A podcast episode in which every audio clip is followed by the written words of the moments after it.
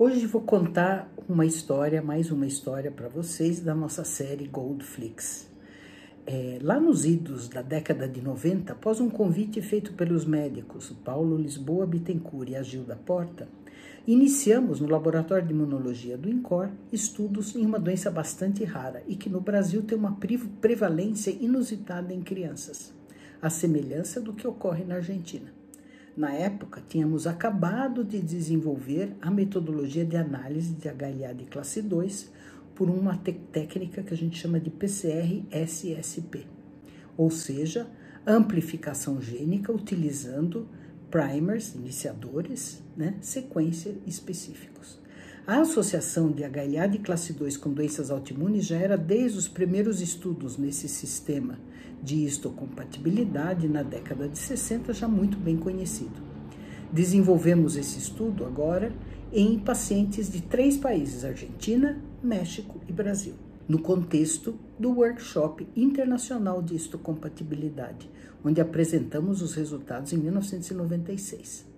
Nossos primeiros resultados já eram muito promissores e mostravam resultados diferentes dos já publicados em outras coortes, especialmente nas europeias. A associação era tão forte que, de acordo com o anticorpo, que é o biomarcador da doença, a gente já sabia até qual o HLA ia dar. Nem preciso dizer que a análise de HLA era feita por outra pessoa que nos entregava o resultado, um teste CEP. Na época, as primeiras comunicações dos nossos resultados geraram um grande escândalo. Fomos acusados de inventar os dados, ninguém acreditou naquela turba de cientistas lá do Brasil. O nosso D'Artagnan, que era o Paulo Bittencourt, ficou indignado.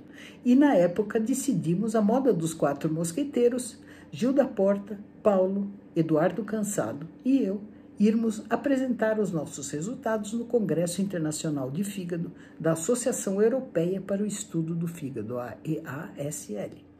Isto foi na Basileia, em 1997.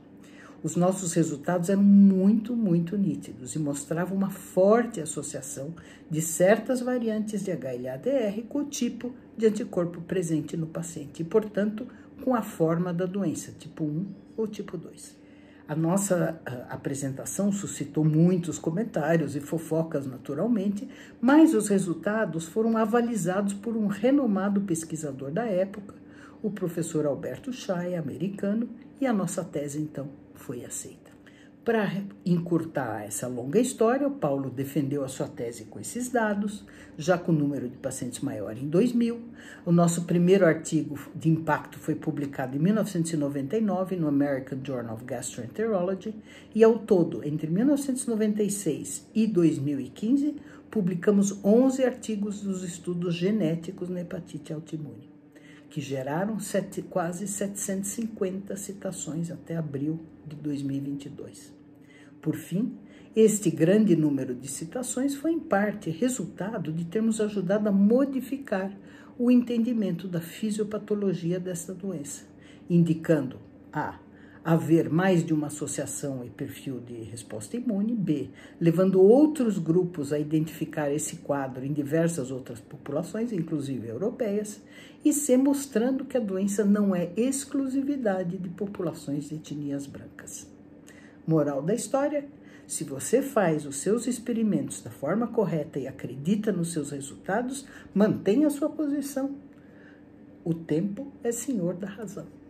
Até mais. Thank you.